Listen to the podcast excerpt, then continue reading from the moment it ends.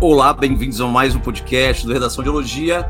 Hoje o podcast é com aquela que passou em medicina FAMEMA, em medicina Albert Einstein e medicina USP Pinheiros na primeira chamada.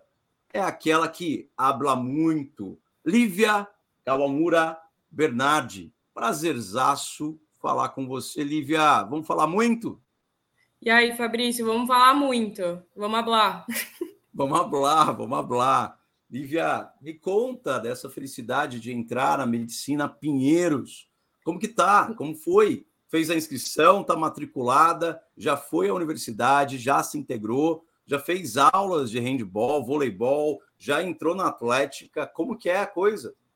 Meu, eu já fiz tudo. É, no dia 20, acho que foi dia 29, eu fiz a minha pré-matrícula a Atlética já estava super me convidando para experimentar todos os esportes. Eu fui para tudo. Eu fui para handball, vôlei, basquete. É, as meninas do fute querem, querem muito que eu vá e eu tô amando. A Atlética é incrível, todo mundo é super legal. Não, eu tô, tô muito feliz. Teve também no dia que eu passei uma festa, que era um churrasco de recepção. É, conheci muita gente, levei minhas melhores amigas para lá, todo mundo se enturmou, foi incrível esse lugar, né? Med USP Pinheiros, aclamada, né? O sonho. é um sonho, um sonho que virou realidade. A gente vai falar sobre isso.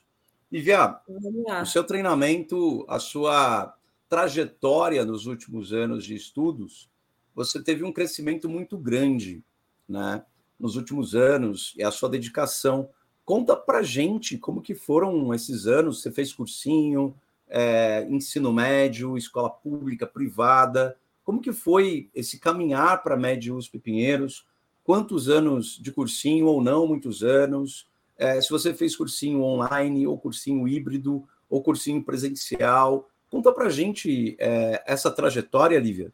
É, então, eu, eu sempre quis medicina na USP, e aí eu fiz um ensino médio particular, é, não passei direto, fiz três anos de cursinho, mas vamos voltar do começo, eu vou contar como foi cada, cada passo para chegar onde eu estou agora. Bora Bom, lá, vamos ouvir. Vamos. Então, é, deu a pandemia quando eu estava no meu terceiro ano do ensino médio, né? Mas eu vou, acho melhor eu voltar um pouquinho mais. Eu vou desde o meu primeiro. É, no Perfeito. meu primeiro ano do ensino médio, eu ia muito, muito bem na escola. Tinha as salas, a gente tinha prêmio para quem ia bem, eu sempre ganhava. E aí eu comecei a entrar num processo depressivo, entrei numa depressão profunda que foi diagnosticada em 2020, mas ela começou em 2018. E as minhas notas todas caíram.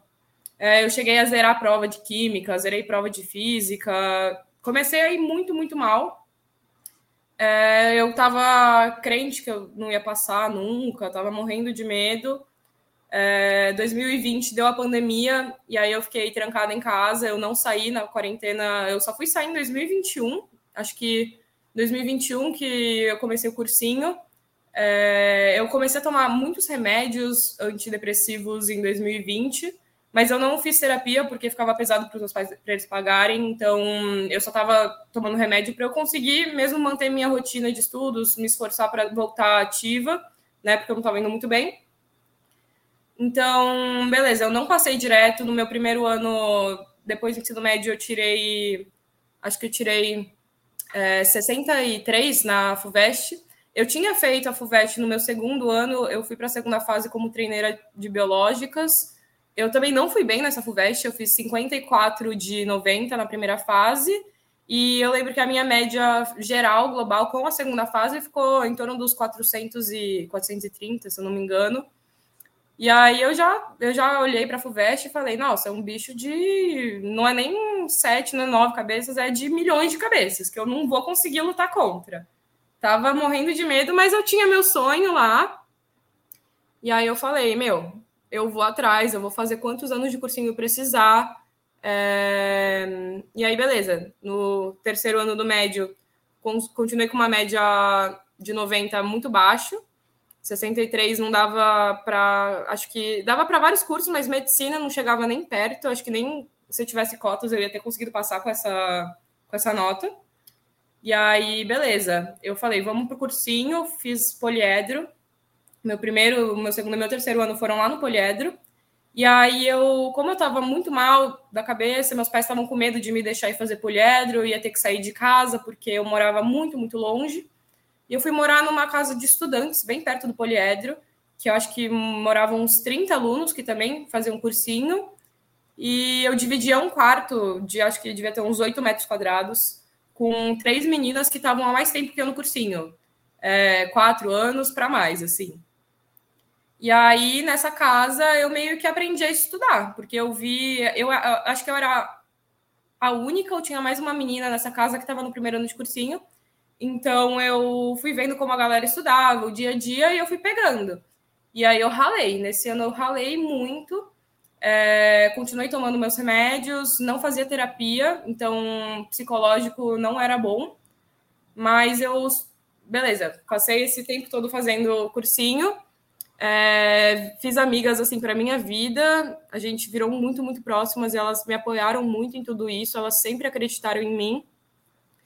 E no final do ano eu não consegui subir muito minha nota. Eu fiquei super triste, mas eu eu entendi que eu tinha muito para aprender ainda. Eu fiz 67 de 90 no meu primeiro ano de cursinho. E aí, beleza. No ano seguinte, eu resolvi morar num apartamento que eu dividia com uma menina que fazia SPM, então a gente tinha uma rotina muito, muito, muito diferente. É, e aí, nesse ano, eu falei: meu, eu vou subir minha nota para, no mínimo, uns 70 e poucos pontos. Assim, eu tava, eu não achava que eu ia passar, então eu estava mais pensando que eu queria evoluir, assim. Porque eu, eu tinha essa, esse problema de confiança, não só eu, mas muita gente ao meu redor achava que eu não ia conseguir. Então eu tipo, fui só pensando, nossa, eu quero muito passar, mas eu não sei se esse ano vai dar e tal. Então, é, eu acho que a confiança foi uma coisa que pegou muito para mim. Eu já vou explicar o porquê. Mas nesse ano eu, meu, estudei, ia nas aulas, eu comecei a namorar. É, e eu, eu senti, tipo assim, que o namoro ajudou muito para minha cabeça. Eu gostava muito de estar namorando, só que eu criei uma dependência emocional, então foi um pouco complicado é, depois, né? Mas beleza.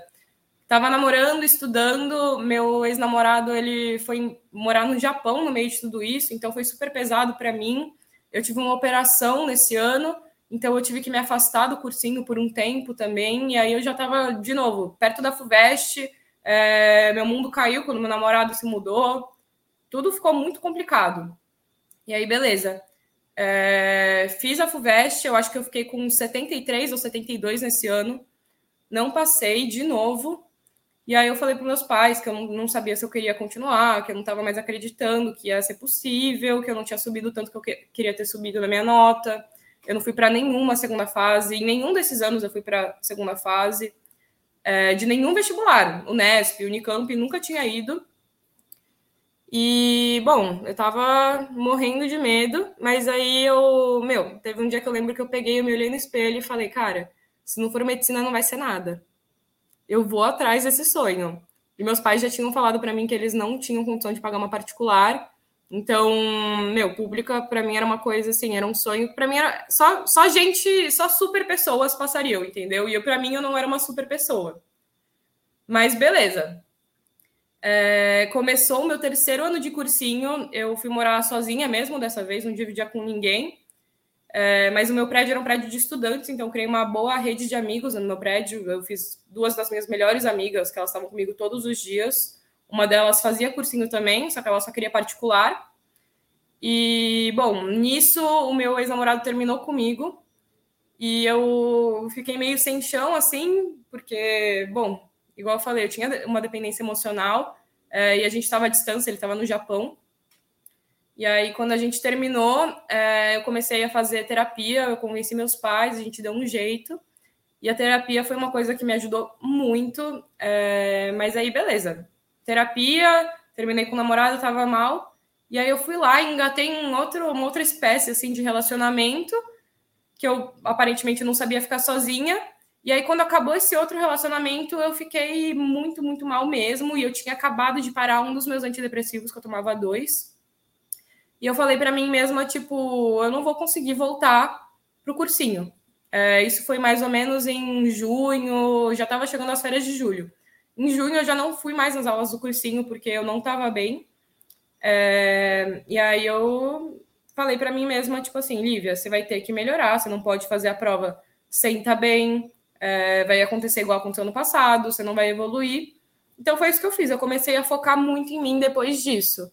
É, eu não fui no cursinho porque tinha uma, uma vibe muito ruim, eu achava, as pessoas tinham uma vibe ruim. Eu, eu tenho minhas amigas do cursinho e eu acho que elas concordariam, não estava um lugar positivo, sabe? Era uma energia que te contagiava, você ficava mal só por estar lá. E aí eu parei de ir nas aulas, eu fiquei uns dois meses sem estudar, eu. Meu, mas eu, assim, eu fiz isso com consciência de que eu tinha uma base boa, sabe? Eu já tinha feito dois anos de cursinho ralando muito. E aí, beleza, parei de ir nas aulas. É, e aí eu comecei a jogar vôlei, eu comecei a ir muito na academia, eu ia todos os dias. E comecei a ficar melhor, comecei a ficar feliz, comecei a gostar de mim mesma. E aí, depois desses dois meses, assim, que eu chamo de sabáticos, é, eu comecei, eu voltei a ir mais ou menos nas aulas, eu não ia todos os dias, eu ia, tipo, meu, sendo bem sincera, eu ia, acho que uma vez na semana, assim, tinha a semana que eu nem ia, e eu estudava em casa. Então eu passava o dia, sei lá, eu tinha acesso às aulas online do cursinho. Então eu procurava algumas matérias que eu sabia que eu tinha mais dificuldade, assistia essas matérias online. E eu ia fazendo prova antiga, exercício, sem parar. E tudo isso, sim, sem, sem me sobrecarregar. Porque eu tinha muito, muito medo mesmo de acontecer de novo o que tinha acontecido nos outros anos. Então eu, meu, eu resolvi ser feliz dizem que não dá para ser feliz no cursinho e realmente é muito difícil. Mas eu, com a base que eu tinha, eu achei que era apropriado. Então eu foquei muito, muito, muito em mim. É, comecei a, sei lá, fazer umas coisas tipo rotina de skincare, que parece uma coisa muito boba, mas eu fiz disso como se fosse uma reza, sabe? Todas as noites eu ia lá e eu fazia meu skincare com todo o cuidado que eu conseguia, e óbvio, que eu só tive todas essas oportunidades, porque eu sou muito privilegiada e eu entendo muito que seja por isso. Então, eu não posso falar para todo mundo fazer o que eu fiz. Mas aí começou a chegar perto da FUVEST e eu, minhas amigas dizem que eu comecei a endoidar, assim. Fiz todas as FUVESTs anteriores, comecei a, meu, ralar, porque eu falei, eu vou passar na USP. Sabe? Tipo, quem não acreditou, não acreditou, agora eu acredito. E deu certo, né? Deu Aí muito fui... certo, deu, deu muito certo. certo. Sim, é, deu aconteceram muitas certo. coisas assim que tinham me machucado e eu, eu acho que eu consegui sair de tudo isso. Então eu cheguei feliz na FUVEST, eu cheguei uma pessoa. É, a Lívia que fez a FUVEST nesse último ano não foi a Lívia que fez as outras FUVESTs. Então eu cheguei lá e eu falei, meu, eu sei o que tem que fazer tinha questão que eu confesso que eu nem sabia, só que como eu já tinha pegado as FUVESTs anteriores, eu, eu conhecia o modelo de questão, eu sabia acertar a questão mesmo que eu não soubesse a matéria. Isso é uma coisa que eu acho que as pessoas têm que fazer, as pessoas têm que fazer as FUVESTs antigas, porque, juro, vai, eu fiz 85 na primeira fase, 85 de 90. Lívia, para tudo, né? Vamos falar assim, tipo, para tudo. De 90 questões na primeira fase, você fez 85 pontos, Lívia. Meu, eu ah. fiz. E quando eu saí, o gabarito oficial, o primeiro gabarito, eu tinha feito 86, tá? Fiquei me achando. É por causa daquela questão de matemática, né? Foi. De, foi aquela questão de matemática, eu lembro, a gente conversou. Sim, gente mas você acredita que quando eu saí, eu achei que eu tinha ido mal? Antes de pegar o gabarito e corrigir? Caramba, acredito. Não, é por causa meu, da pressão, saí... né? Pressão emocional, a prova mexe com a gente, né? Ela, Mexe, ela... eu, eu acuso ter sido uma das últimas FUVESTs a mais difícil, assim. Eu achei bem difícil essa prova. a mais difícil, com certeza. É, não certeza. vou virar e falar que foi fácil. Eu fiz 85 não, achando difícil. Não, é uma prova difícil. A prova de matemática, ela estava com uma complexidade que ela precisava de camadas e tempo para você resolver na primeira fase. E a Sim. mesma coisa, e você encarou, a gente vai até conversar mais sobre isso, mas você encarou uma prova de português de segunda fase, a gente fez, né? Bastante Nossa, prova de português. aquela prova. Exatamente, ela estava impossível. Era uma prova de eu quatro achei... horas e eu li com mais todas as obras. Exatamente. Você mandou muito bem na redação, a gente vai falar sobre isso. E aí faltou um detalhezinho ou outro para tirar aquele notão que, que a sua redação mereceria, né? A gente vai falar sobre isso. Sim. É... Ah, mas uma coisa que eu acho importante também. Claro, pode falar. Tipo assim, não é que, ah, eu saí e achei que eu tinha ido mal. Eu quase chorei. Eu saí e eu tenho, eu falei que eu tenho minhas amigas no meu prédio. Tinha uma delas que ela tava me esperando voltar, assim, para ela. Ela já tinha uma noite programada caso eu tivesse ido bem, caso eu tivesse ido mal. Que era, se eu for mal era para esquecer, se eu for bem era para pra gente comemorar. E aí eu liguei para ela quando eu tava no Uber chorando é, tipo assim, amigo, eu não vou passar, não, não sei, eu não quero nem corrigir. E eu sou ansiosa, eu pego e corrijo todas na hora. E aí ela falou, ai, nem corrige. Não aguentei, peguei e comecei a corrigir no Uber. Liguei chorando de novo. Aí ela, ai, o que, que foi? Aí eu falei, eu fiz 86. Aí eu cheguei lá chorando, ela começou a chorar, a gente se abraçou. Não, aquele dia foi, foi um dia que, assim, que, sabe, uma surpresa muito boa, assim, porque eu não esperava, não esperava nada. Não, foi incrível. E, e a gente né, lute como uma garota, mas tenha sempre outras garotas no entorno. Qual é o nome Sim, da amiga? Qual é o nome também? da amiga? Qual é o nome da amiga? Gente... Sim, a, a gente vai deixar. A Alana. Alana, fantástico. Alana Estela, o grande nome. Alana Estela, olha só, nome de grande amiga, né? Grande Magnífica. amiga. Então, Sim. Né, mandar e sobre um matemática, eu acho que eu tive uma, uma coisa boa nisso, porque uhum. eu sou muito de exatas. Então, matemática, eu só errei aquela questão que eles mudaram a nota, a, o gabarito. Eu só errei aquela. Então, quer dizer, você gabaritou matemática? Eu gabaritei todas as matérias, aquela lá não, né? Porque mudaram a nota. Uhum. Mas eu errei duas de história e duas de português. Sim. Coisa Sim, pouca. porque eu sou bem de exatas. É, mas você vê, né? Eu fui de zerar a prova de Química e Física no ensino médio para gabaritar na FUVEST. Então... Sim, sim. Você, você gabaritou... Ela é bem de exatas. Ela gabarita a redação da FAMEMA. Ela é bem de exatas, gente. Não cai nessa conversinha, não. Sabe escrever, ela tem a formação hominilateral, né? Então, ela tem uma formação ampla a família, pai, mãe, incentivam a leitura. É, não, meu ela pai leu, é o maior ela leu, exatamente, ela leu Byung-Chul Han, né, mostrou isso, que leu de fato, né, a não, redação dela demonstra isso, tão profundamente, então tem coisas aí, ela é de exatas, é tão exatoide que ela mergulha de cabeça nas coisas. E, já, tem tanta coisa que você falou, é tanta coisa, que acho que né, tão inspiradora, todo esse processo, e, é, e tanta verdade, né? É, que é. dói tanta coisa dita, no sentido de uh, a depressão é, chegar em você, com você tão nova, no ensino médio, é, esse acolhimento que muitas vezes a gente não tem no ensino médio, né, é, de colegas, outros adolescentes, não entendem isso, e a própria escola, a escola precisa se preparar melhor né, para esse acolhimento, para esse cuidado. E o ponto central ali da guinada, da mudança, que você fala de começou a fazer terapia, né? Nossa, e, sim. e você falou que mudou, era uma outra, é uma outra Lívia, como a terapia Exato. te fez bem e como as atividades físicas, ir à academia, jogar vôlei, né, atividade física te fez bem também. Nossa, né? com certeza, juro. E tem, um, tem umas coisas assim ditas por você que a gente não pode deixar passar, porque é muita riqueza de detalhes e, e formam que você é. é. As suas notas, eu estou vendo aqui a, a, sua nota de 2020, no terceiro, no terceiro que você fez como treineira né, para biológicas aqui. Não, foi no segundo. Foi no, é, no segundo, perdão, então foi 2020, está aqui marcado. É. É, conhecimentos, só para ter uma ideia da evolução, olha que evolução, que evolução incrível a tua. Você fez 54 pontos de 90 possíveis em 2020, fez de português 47,5 de 100. Uh, ah, na prova do segundo dia, fez 38,33 de 100 possíveis. Nossa. A nota final foi 486,11 de mil pontos possíveis. E a redação você fez 28,5 de 50 possíveis. Né?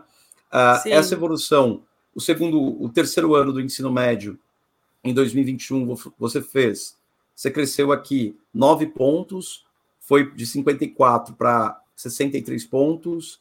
Em 2022, no primeiro ano de cursinho, você subiu para 67 pontos. No segundo ano de cursinho, você foi para 72 pontos na primeira fase. E aí, você vem de 72 pontos lá, você saiu em 2020 de 54 para 2024 como aprovada, você fez 85 pontos de 90 nessas condições você falou daquela questão do gabarito de matemática, né, que foi alterado. Sim. Senão te teria feito 86. A Sim. sua nota de português foi para 68.10. Lembrando que essa prova de português foi, eu posso falar isso, tecnicamente eu posso falar isso, foi a prova mais difícil dos últimos 20 anos, não dos 10 anos, mas dos últimos 20 anos de FUVEST. A gente sabe disso, a gente vai falar um pouquinho mais. A gente pode pontuar e mergulhar, porque ela foi difícil, porque tinha questões impossíveis ali para fazer naquele tempo. Outro ponto fundamental, você no segundo dia de 38 pontos, você foi para 90 pontos de 100 possíveis no segundo dia, né? E a nota final foi para 841,48 de mil possíveis. Você saiu, como você disse, de 486 para uma nota final 841, né? A redação quase ficou quase dobrou. A redação, há controvérsias nessa nota. Eu e você nós concordamos que 38,5 para a sua redação é uma nota baixa pelo conteúdo da sua redação, que está muito, muito, muito forte, bem, está dentro do tema. Eu falei para você que só lendo as redações nota máxima, só um detalhezinho que você deveria comentar um pouquinho mais, linkar um pouco mais a pedagogia do ócio com a palavra reflexão e falar um pouco mais sobre é, educação não convencional, que são educação, é, é, forma, formação educacional e profissional ligada mais à questão de povos tradicionais, a questão mais da, da, da, roda de conversa, circularidades, entre outras coisas, que eu vi nas redações nota máxima, algo que você não fez na sua. Mas nós concordamos que o 50 moral é teu, né? Porque você gostou, você gostou da sua redação, né, Viviane? Eu amei a minha redação e eu nunca gosto. Ficou muito boa mesmo, ficou muito boa mesmo. Depois você, a gente pode colocar ela é, no nosso Instagram e você põe no seu para divulgar para todo mundo. É uma redação muito boa. Eu concordo com você, eu elogio tecnicamente sua redação. Se tivesse feito uma relação mais direta, ócio e reflexão, porque a palavra reflexão não aparecia em nenhum texto da coletânea, só aparecia uh, na, na frase tema, na frase temática, era para você fazer a ligação direta com a questão da reflexão com o ócio, com a pedagogia do ócio e também uh, os saberes excluídos e circulares. Não fez isso, não tem problema. Passou na primeira da Pinheiros, da Medicina Pinheiros, mulher. Gabaritou redação da FAMEMA, isso é signo que você sabe escrever, entre outras coisas. Lívia, vamos caminhar mais alguns detalhes. É, eu acho que tem muita coisa, muita coisa rica.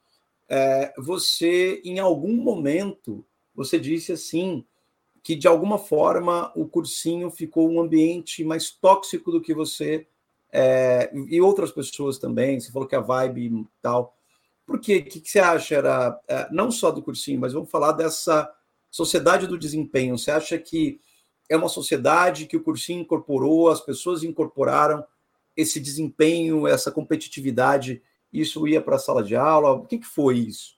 O que você chamou de vibe tóxica, assim, tipo, o que, que, você, o que, que você conseguiria explicar? Você que fala tão bem e, e consegue entender as coisas, já falou isso em terapia, já falou em redação. Como que é para você? Meu, para mim, eu acho que assim, o cursinho sempre foi muito tóxico para mim desde o primeiro ano. Eu, eu contei que eu morava numa casa que a maioria das pessoas, não, todo mundo acho, fazia cursinho. E até na casa que eu morava tinha tinha essa coisa de competitividade ou de briga. Tipo, já aconteceu de eu estar tá conversando com uma amiga na sala e sair alguém da sala de estudos da casa, tipo, e mandar calar a boca, assim, de boa. É uma coisa, era rotina Caramba. nessa casa, entendeu? Era uma coisa meio pesada. As meninas do meu quarto são anjos, eu nunca vou reclamar delas, mas as pessoas dos outros quartos, assim, no geral, eram tinham um pouco dessa dessa grosseria por estar no cursinho. Eu entendo também que eles já estavam há mais tempo que eu, eles deviam estar cansados. Inclusive, quase todos passaram, então, maravilhoso. Mas é, eu acho que as pessoas, elas, elas veem muito como uma competição mesmo no cursinho. já, já ouvi muita história, já aconteceu comigo. Por exemplo, é, nesse meu último ano de cursinho, a minha sala era no sexto andar do prédio. Uhum. E aí a gente tinha 20 minutos de intervalo e eu descia e eu saía na rua para pegar, não sei, um café na Starbucks, que seja, um, uhum. um café no boteco que tinha lá no, na esquina. E aí Sim. as pessoas, o que elas faziam? A galera do primeiro, segundo andar iam lá e apertavam todos os botões para o elevador demorar para chegar e a gente atrasar para aula, porque se atrasa você não entra. Então era esse tipo de coisa, gente me olhando feio. Então, para mim, assim, isso era, era muito, muito chato. E as pessoas sabiam que eu ia bem, porque teve uma vez que um coordenador veio falar que eu peguei primeiro lugar e tal, e ele veio me dar parabéns, só que foi na frente de uma galera. Então, eu, eu sentia muito que as pessoas me viam como uma competidora lá, e para mim não era isso. Já aconteceu também de pedir para a pessoa que estava perto de mim que eu não peguei alguma coisa que o professor falou para eu pegar a anotação dela e a pessoa não deixa, sabe? Era, era uma coisa muito chata. As minhas amigas que eu fiz no cursinho, que eram três amigas, elas eram super boazinhas, mas de resto, assim, tem gente legal, mas também tem muita gente que é babaca. Entendi. Esse, esse lugar de competitividade, essa competição, né, de exclusão é complicado, né, Lívia? É, e, e, os cursinhos, os cursinhos e as escolas precisam cuidar disso, né? Tem que ter. Não, os professores um... incentivam, você acha? Os é. professores é. Super incentivam, eles falam: olha para o lado, essa pessoa que vai pegar sua vaga. Nossa, que péssimo. É, não, eu juro. Péssimo. Não entendo, entendo. Não são todos os professores, são alguns, porque a gente é, sabe. Não, são alguns, não né, são todos. Os, extra, os extraordinários. Tinha um professor que ele falava: olha para o seu amiguinho do lado e fala: que bom que você veio, e dá um abraço nele. Tipo, tinha uns professores é, que são mais. fofinhos, né? Sim. Exatamente, cuida, né? Exatamente, a gente sabe, né? Mas tem, né? Algumas pessoas que fazem do tablado num lugar que não é tão legal, né?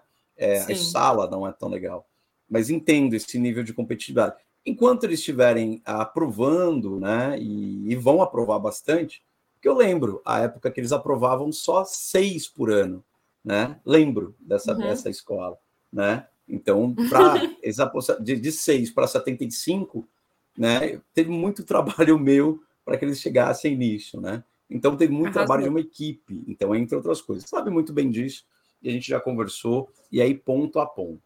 Lívia, é, nessa trajetória toda, é, você falou que em, aprendeu a estudar com as meninas da, do primeiro ano, né? Primeiro ano de cursinho, Sim. você aprendeu a estudar. O que seria aprender a estudar para vestibular? Como que seria? Como que foi isso? Como que foi essa virada? Você falou que no primeiro ano você aprendeu a estudar. E aí, como que foi isso para o primeiro, segundo e terceiro? E a aprovação? Então, é, é, porque no ensino médio eu estudava, mas eu passava, não sei, ai, tem prova de matemática amanhã, passava o dia inteiro estudando matemática.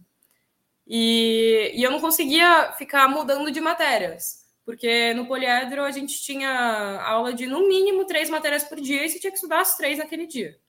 Então eu aprendi a passar o dia estudando, o que no meu último ano eu confesso que eu não fiz muito mas nos meus dois anos, que foi onde eu realmente consegui a bagagem que eu tinha, sabe? É, nos meus dois primeiros anos de cursinho, eu, eu aprendi a, meu, pegar, passar o dia inteiro estudando, e não era que eu, ah, estudei matemática, eu estudava tudo que dava para estudar. E eu também entendi que eu não precisava fazer tudo que eles mandavam, porque eles mandavam uma quantidade que, assim, eu passando o dia inteiro estudando não conseguia fazer. Então, eu aprendi a selecionar quais exercícios é, valiam mais a pena de fazer, esse tipo de coisa. E eu aprendi a tornar disso um hábito, sabe? De eu conseguir fazer isso todos os dias e não, nossa, hoje eu estudei o dia inteiro e amanhã eu vou estar morta e não vou conseguir mais fazer nada, que é o que acontecia no começo para mim. Então, esse hábito de estudar todos os dias, né? Se aprender Sim. a estudar, né? É, aprender Essa a separar os horários, tudo isso. Perfeito, perfeito. Acho que e é como você você encontrou é, o equilíbrio, né? É, fazendo atividades físicas, além da terapia, Sim. além do cuidado com o psicológico. É, como que você encaixava as atividades físicas e o que elas modificaram na sua rotina de estudos, mesmo quando você ia para o cursinho e quando você não ia? Academia todos os dias? Não, academia eu ia todos os dias. No começo do ano, eu não era tão engajada na academia, então eu ficava lá uma hora. Mas, igual eu falei, eu não acho que eu posso dar exemplo no sentido de, assim, eu não estudei muito no ano passado, então eu não acho que eu seja exemplo. Eu, inclusive, eu acho que eu passei por causa disso, igual eu falei. Eu melhorei minha saúde mental e foi isso que me fez passar. Porque a matéria, no ano que eu tirei 72, eu tinha todo o conteúdo para tirar 85. Então, é, eu estudava bastante, mas o que eu fiz ano passado foi. É, a partir do meio do ano, eu ia para academia e eu ficava lá duas horas, quanto eu achasse necessário. E eu comecei a gostar, porque eu não gostava. No começo era uma coisa meio obrigada, só que começou a me fazer bem. Eu comecei a me sentir melhor com o meu corpo. Eu tinha muita dor nas costas, começou a melhorar um pouco isso. É, eu me sentia mais bonita. Então, eu, eu vi uma saída para muitos problemas meus na academia, sabe? Então eu, eu dei Deu valor para isso. autoestima, né? Deu uma autoestima. Exato. Né? Exato. Uhum. E eu me sentia, meu corpo, tipo, eu me sentia melhor, sabe? Eu conseguia, eu, eu conseguia ficar sentada estudando sem sentir dor nas costas. Então, para mim, isso foi incrível. É, só aí, quando começou a chegar muito perto da FUVEST, dos meus vestibulares, eu comecei a estudar bastante. E aí, o que eu fazia? Como eu não ia no cursinho, eu geralmente acordava na hora que eu, na hora que eu quisesse, assim. É, eu começava o dia tomando café da manhã, eu ia ver minhas amigas que moravam no meu prédio, então a gente geralmente fazia tudo juntas. Eu tomava café da manhã sozinha, mas almoço era com elas, era tudo com elas. É, eu estudava um pouco, e aí todos os dias, às quatro da tarde, eu ia para academia e voltava umas seis, seis e pouco. E aí depois disso eu ficava estudando até a noite, e, e aí eu jantava e ia dormir suave. E eu também não me privei, eu fui pra festa, eu fiz o que eu queria fazer nesse final de ano até. E eu adotei Sim. uma gata. Eu adotei uma gata, que foi incrível pra mim. É verdade, é verdade. A, gata participava das aulas da segunda fase Nossa. com a gente. Né? a gata era um caos nas aulas. Ela andava no teclado, me mutava, desligava a chamada. Não, mas é, foi ótimo para mim. E isso também me ajudou a estudar, inclusive, porque eu, quando eu não estava estudando, eu não estava no meu quarto. Eu estava com os Sim. meus amigos, tinha um bar dentro do meu prédio. Então, imagina a tentação. Né? Facilidades, assim, facilidades. A facilidade, que, é. Então eu ia que... lá pro bar e tal, e com a minha gata eu tinha que ficar com ela, né? Mas então, você ia só pro bar, bar, você só ia pro bar depois de ter estudado muito, ter cumprido, né? Tinha uma disciplina, Sim. e aí você podia conversar, e os amigos fazem parte disso, esse acolhimento, sim, sim. como você é, chamou, uma rede de cuidados. E a rede de cuidados, a própria redação da FUVEST, ela foi. É, você está falando a sua trajetória, e a própria redação da FUVEST esse ano falava disso, né? De saber é, você ter, é, fazer a escolha justa. É, é, é a pedagogia do ócio é fazer a escolha justa. É, você tem que saber a hora de descanso, você tem que saber a hora do repouso, você tem que saber a hora do diálogo, da escuta. Então você pode estudar, né, que é trabalho árduo, e aí você vai e consegue equilibrar as forças. É, Para quem não conhece a região ali da Vila Mariana, você estava muito bem localizada, né? Então tinha o prédio. Eu no paraíso. Exatamente. Então, no paraíso estava no paraíso, então academia próxima, então tudo tudo muito tranquilo. Agora. Sim, eu fazia é, tudo a pé. Tudo a pé, né? Tudo a pé, não precisava Tudo, ir pro de... cursinho a pé, ir para academia a pé, porque eu estava morando lá do lado, né? Eu saí, porque eu do moro lado. longe. Então eu Exatamente. peguei um apartamento bem perto.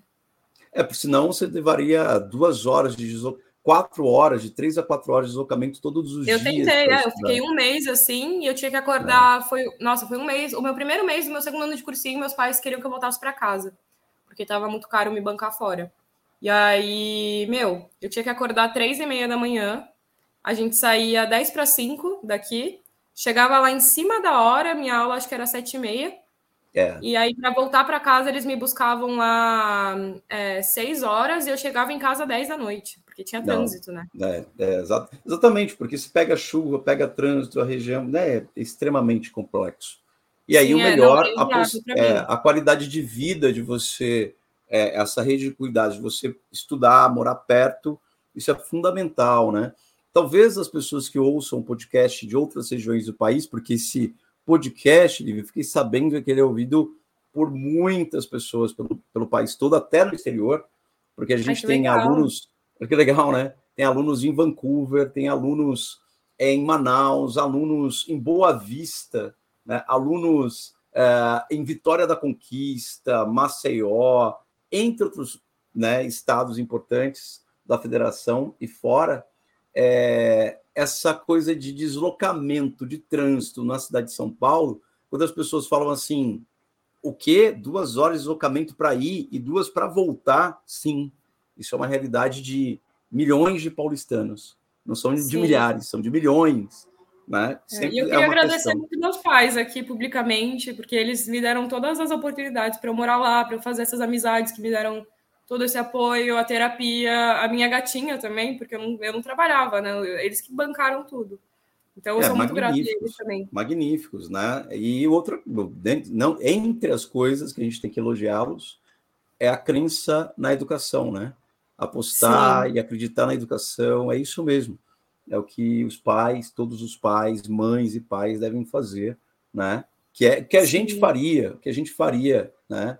Para os nossos aí é justamente acreditar na educação e Meu, criar e essa coisa. e confiar em você, né? Confiar você, não, Lívia é focada, bora lá, bora lá confiar nela que ela. Meu, mas eu, tá eu acho que assim, é, não, mas uma coisa que é complicada que eu, que eu entendo, que todo mundo que vai prestar, eu acho que passou por isso e teve que fazer cursinho, né? os meus pais não, não tinham noção, tipo assim, eles sabiam que era difícil, mas eles não tinham noção do quão difícil era você é. chegar em medicina numa faculdade pública. É. E aí, quando eu saí do ensino médio, eu não passei e eles começaram a entender isso. Só que eu passei em engenharia na USP. Eu passei em terceiro lugar pelo Enem, eu não lembro qual engenharia que eu coloquei. Só que meu pai queria muito que eu fosse quando ele viu que era muito difícil. Ele morria de medo porque ele falava assim: Filha, eu acho que você é inteligente, eu acho que você é capaz, só que você escolheu um objetivo sobre-humano. Você escolheu uma coisa que, assim, você e mais 30 mil querem essa vaga. E aí ele morria de medo porque ele via que eu era depressiva, que eu tomava remédio. Ele falava, filha, você tem que. Eu, eu, ele tinha medo por mim, sabe? Sim. E uma coisa que eu acho que os pais têm. Os pais, você que vai prestar, que você, você que não passou e vai tentar de novo, conversa com seus pais sobre isso. Porque meu pai ele via e eu via que ele ficava assustadíssimo, morrendo de medo disso mais me afetar do que me trazer uma coisa boa, sabe? Claro que sei, e a gente compreende e imagina, né, essa, esse lugar, né, esse lugar de angústia dos pais, fala assim, meu Deus, minha filha escolheu algo muito, muito, muito para extraterrestre. E você encara uma prova, é, a gente vai da segunda fase, Lívia, é, eu lembro de, de, que a gente fez aulas até quase véspera. Não, a gente fez aula na véspera da prova, a né? A gente fez na véspera, no sábado. no sábado, exatamente. Nossa, no sábado a gente ficou o dia inteiro fazendo aula. Foram umas exatamente. duas, Foram três duas, horas de aula. Duas, três horas de aula, assim. E, e, vou te falar uma coisa: sua amiga, sua diva maravilhosa, você, a diva dela, Gabriela Fávila, também. Ah, eu adoro ela. Também eu fiquei intercalando aulas com você e com ela no sábado. Eu não sabia. Ai, As duas fofa. do sábado foram aprovadas na Pinheiro. Ai, né? que bom, a né? Gabi, Agora eu tô lá com ela. É, a Gabi fez aula de manhã, às nove. Aí você deu, fez aula à tarde. E aí, a hora que terminei a aula com você, a Gabi voltou para entregar uma É sério.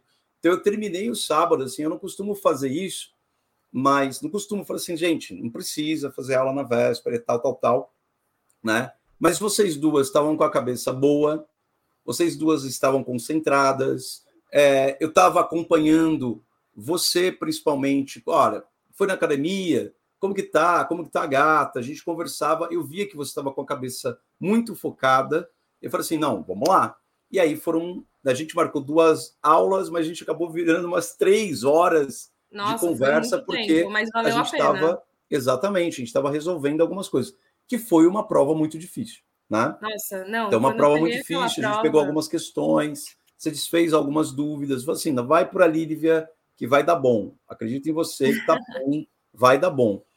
O que Sim. eu vi do seu rendimento, além de extraordinário na primeira fase, o que eu vi no segundo dia, é, eu até falei sobre a sua redação, estava lendo a sua redação, eu falei para você e vou afirmar aqui é, em áudio. eu sinto na sua redação uma gana muito uh, alta, muito forte. Você estava com muita gana de aprovação.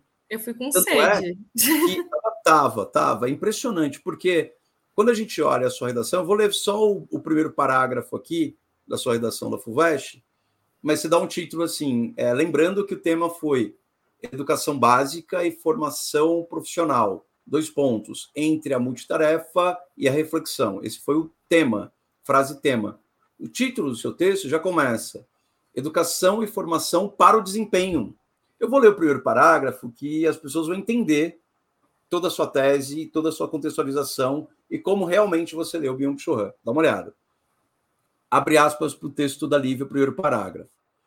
O filósofo sul-coreano Byung-Chul Han, em sua obra Sociedade do Cansaço, caracteriza a sociedade atual como sociedade do desempenho, na qual o homem se vê obrigado a elevar a sua produtividade ao máximo para que haja a possibilidade de sucesso individual.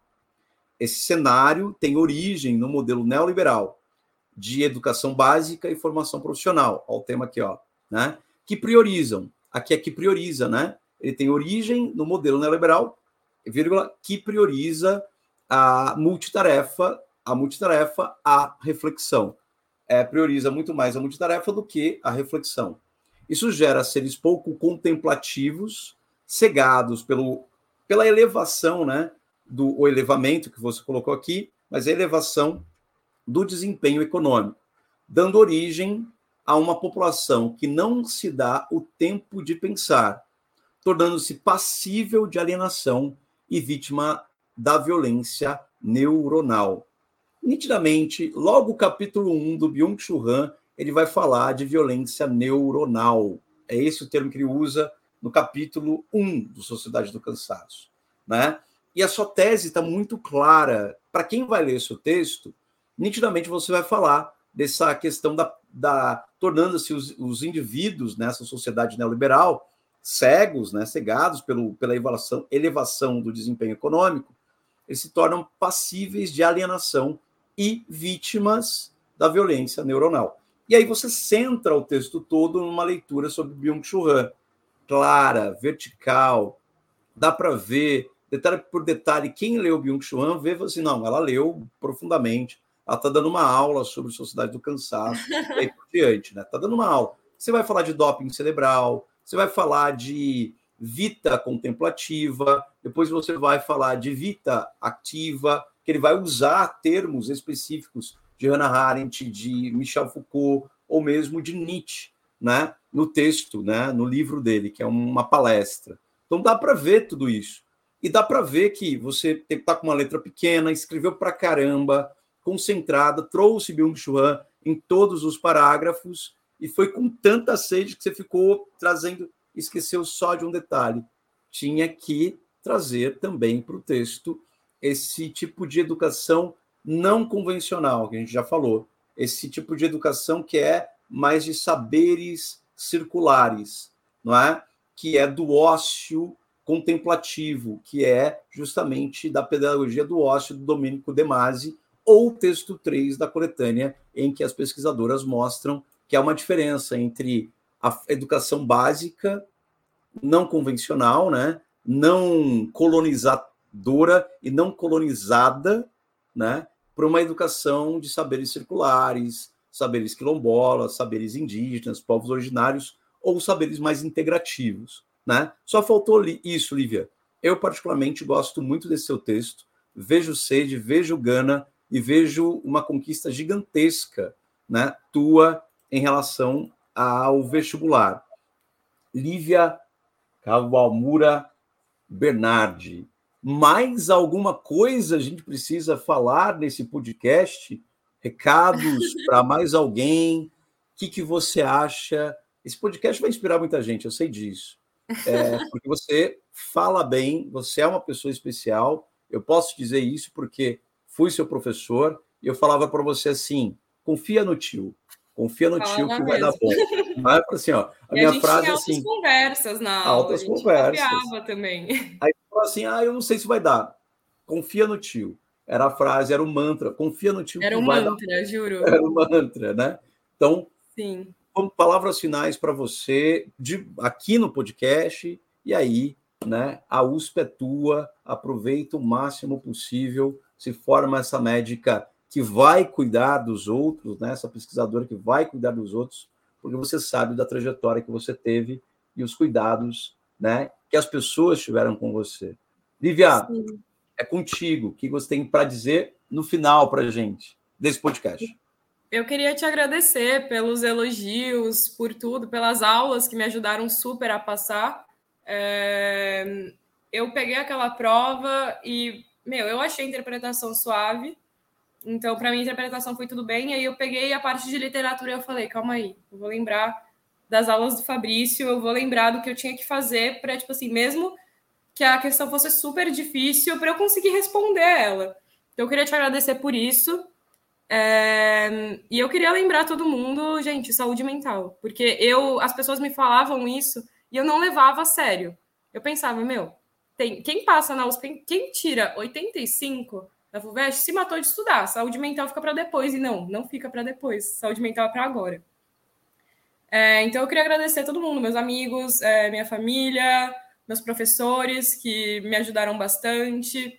E, gente, venham, sejam meus calouros ano que vem, que eu tô esperando, super feliz. E vão com sede ao pote também. Assim, eu, eu fui com tanta sede que eu só falei de Byung-Chul e acabei desviando um pouco de algumas coisas que eu deveria falar. Mas vão com sede, vão lá, façam tudo que vocês acham que tem que fazer. Eu acho que minha redação merecia um pouquinho mais, mas tá tudo bem. E eu acho que era só isso que eu tinha para falar. Só tudo isso, gente, só tudo só isso. Só tudo isso, eu falo só muito, né?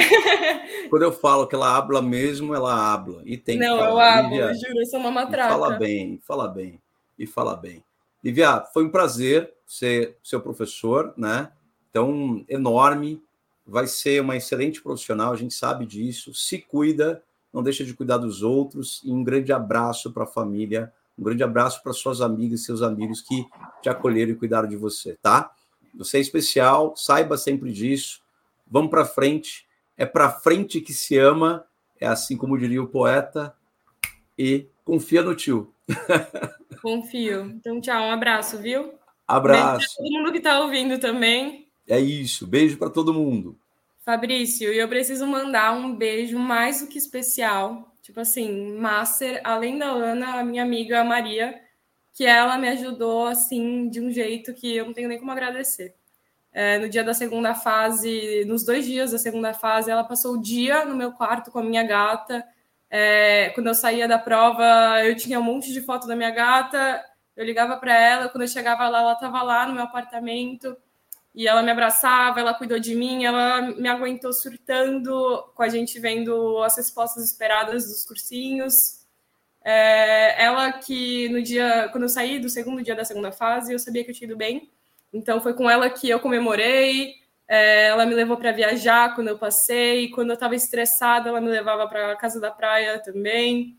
Então assim, para mim a Maria Maria Gaeli, o nome dela, ela é uma pessoa incrível. Então para ela eu tenho que deixar um agradecimento muito, muito, muito especial.